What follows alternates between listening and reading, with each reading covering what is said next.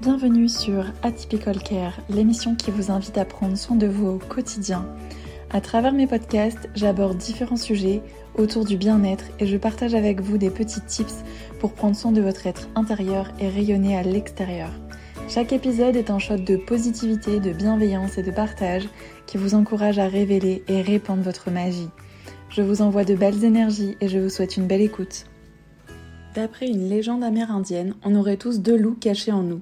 Toujours d'après cette légende, on mènerait perpétuellement une bataille à l'intérieur de nous sans que nous en ayons conscience. Du coup, aujourd'hui, j'avais envie de vous lire La légende des deux loups.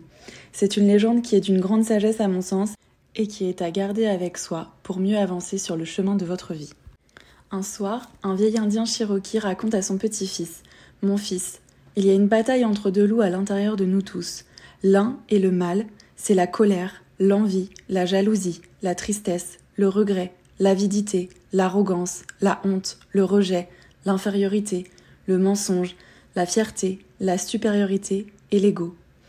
L'autre est le bien, c'est la joie, la paix, l'amour, l'espoir, la sérénité, l'humilité, la gentillesse, la bienveillance, l'empathie, la générosité, la vérité et la compassion.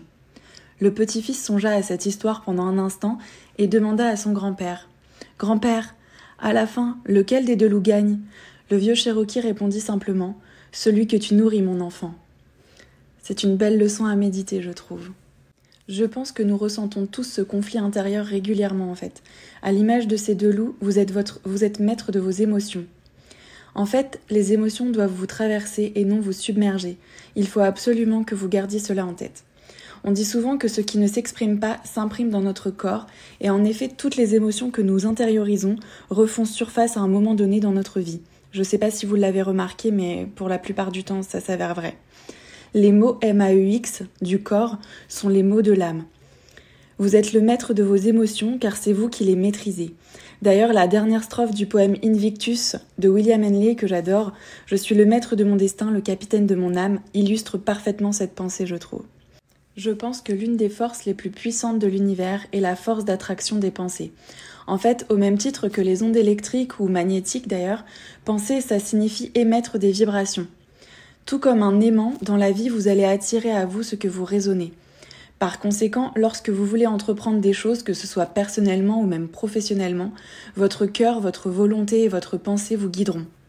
En fait, les idées et les croyances que vous nourrissez dans votre cœur se réaliseront suivant l'énergie qui accompagnera chacune de vos pensées. En gros, vos pensées, elles vont créer votre réalité. Et vous avez sûrement tous dû entendre ce que tu penses, tu le deviens. Et bien effectivement, ça s'avère vrai.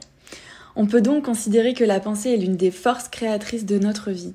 Dans notre esprit, il y a un océan d'émotions positifs et négatifs qui est fluctuant tout au long de notre vie. Par conséquent, les échecs et les réussites que vous serez amenés à vivre dépendront principalement de votre façon de naviguer. Le fruit de votre pensée va impacter votre être tout entier. Le dépit et la mauvaise humeur, par exemple, peuvent exercer des blocages dans votre corps et vous éloigner d'un état de bien-être.